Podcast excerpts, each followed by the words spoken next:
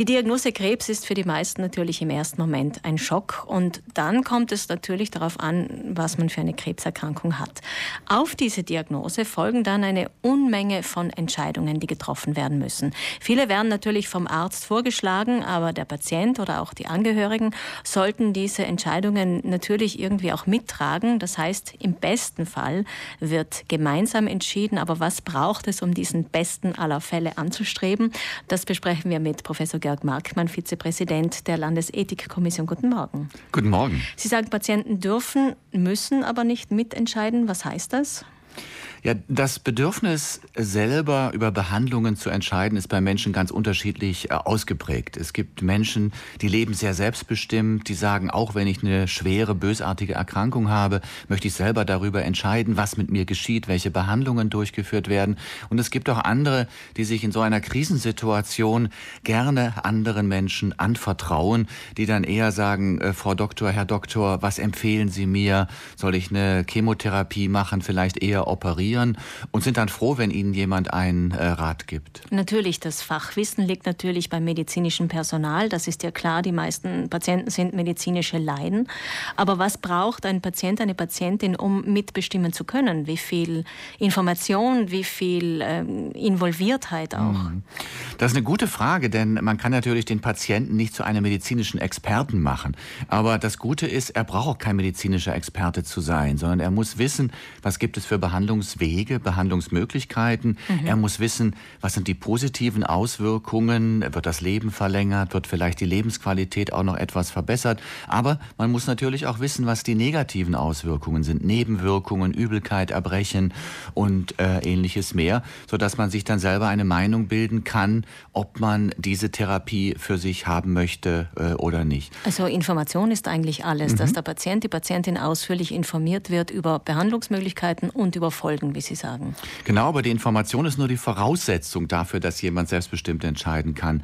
Ähm, wir haben früher immer geglaubt, der Patient braucht die Information und dann kann er selber darüber entscheiden. Nein, er braucht dann auch noch weiter eine Unterstützung in der Entscheidungsfindung ähm, durch Ärzte, durch Pflegende, durch Psychologen, aber, das finde ich auch ganz wichtig, durch das soziale Umfeld. Wir leben ja nicht alleine, sondern wir sind eingebettet in soziale Beziehungen und die können eine ganz wichtige Rolle spielen bei der Frage, wie wir mit einer bösartigen Erkrankung umgehen.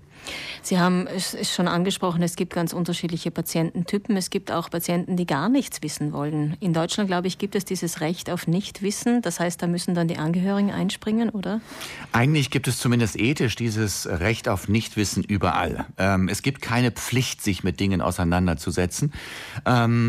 Das Problem ist, dass dann jemand anders für den Patienten entscheiden muss. Und das ist natürlich ganz schwierig, weil das so subjektive Entscheidungen sind, weil man die Dinge unterschiedlich sehen kann, weil man Chancen unterschiedlich bewertet, Risiken unterschiedlich Was bewertet. Was für Entscheidungen sind denn das? Können Sie uns zwei, drei Beispiele machen?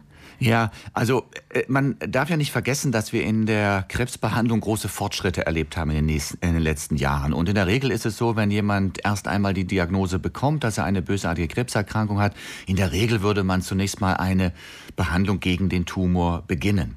Und äh, schwierig werden die Entscheidungen dann, wenn der Tumor wiederkommt, wenn er so weit ausgebreitet ist, dass man ihn nicht mehr heilen kann. Mhm. Und dann eben die Frage ist, soll man noch aggressiv behandeln, sodass das Leben noch etwas weiter verlängert wird, ohne dass man das Leben dauerhaft retten kann? Oder soll man dann eher sagen, nein, ich begnüge mich damit, ich versuche besser eine bestmögliche palliative Behandlung zu wählen, um dann in der verbleibenden Lebenszeit noch eine möglichst gute Lebensqualität zu haben? Ich glaube, das ist eine der Kernfragen, die man mit einer fortgeschrittenen, unheilbaren Krebserkrankung zu beantworten hat. Und das kann eigentlich der Betroffene jeweils immer selbst am besten machen. Ist das auch eine Kostenfrage? Ja, die neuen Krebstherapien sind tatsächlich äh, sehr, sehr teuer. Bisher muss man sagen, dass wir in Mitteleuropa eigentlich noch oder auch in Südeuropa relativ wohlhabend so sind, dass die meisten Therapien noch behandelt werden können. Aber ich glaube, dass hier die staatliche Regulierung gefragt ist, äh, harte Preisverhandlungen mit der pharmazeutischen Industrie zu führen. Denn die pharmazeutische Industrie nutzt die Not der Menschen manchmal aus. Äh, dort werden Preise genommen, die durch die hohen durchaus hohen Kosten für Forschung und Entwicklung nicht mehr gerechtfertigt sind.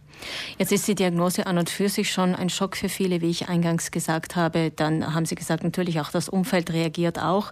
Der Arzt, die Ärztin mh, mm, sollte informieren, aber auch begleiten, damit gemeinsam diese Entscheidung gefunden werden kann. Falls man trotzdem überfordert ist, kann man sich auch beraten lassen. Alle Seiten, Ärzte genauso wie Angehörige wie Patienten. Es gibt diese Ethikberatung. Ja, die Ethikberatung äh, wurde vor ungefähr zehn Jahren in Südtirol etabliert und äh, die Provinz äh, Südtirol hat damit auch eine Vorreiterrolle in Italien.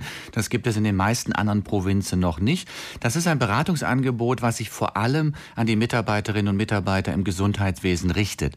Aber man kann auch als Angehörige, wenn die Entscheidungssituation sehr schwierig ist, an den Arzt äh, oder an eine Pflegeperson herantreten und sagen, ja, es gibt doch dieses Beratungsangebot. Ähm, wäre das nicht eine Möglichkeit, eine gut begründete Entscheidung äh, zu, zu treffen? Und diese Ethikberatung läuft in der der Regel so ab, dass sich das gesamte Team, also Ärzte, Pflegende, Psychologen, ähm, gegebenenfalls auch die Angehörigen zusammensetzen und gemeinsam überlegen, was für den betroffenen Patienten jetzt der beste Weg ist.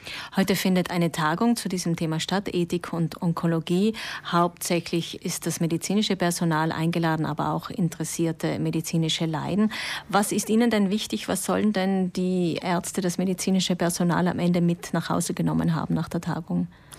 Ja, im besten Fall äh, sind sie befruchtet für die eigene Entscheidungsfindung, für die eigene Arbeit. Und äh, wenn ich gucke, wie Entscheidungen heutzutage getroffen werden, dann ist, glaube ich, wirklich das Wichtigste, dass man lernt, dass zum einen Selbstbestimmung der Patienten möglich ist dass die aber nicht von alleine geschieht, sondern dass wir den Menschen in die Lage versetzen müssen, selbstbestimmt zu entscheiden, durch eine einfühlsame Aufklärung über seine Situation, aber auch ähm, durch eine Unterstützung in der Entscheidungsfindung, in der Abwägung von Chancen und Risiken von Behandlungen. Einfühlsam ist vielleicht hier das, äh, das wichtige Wort, das ich hier an dieser Stelle unterstreichen möchte. Vielen Dank, Georg Markmann, Vizepräsident der Landesethikkommission und Professor für Medizinethik in München, dass Sie heute bei uns waren. Und äh, wir lassen Sie jetzt gehen. Sie sind natürlich auch auf dem Weg zur Tagung. Danke, dass Sie hier waren. Ja, gerne.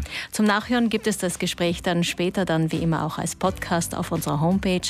Sie finden es dann unter reisüdtirol.rei.it.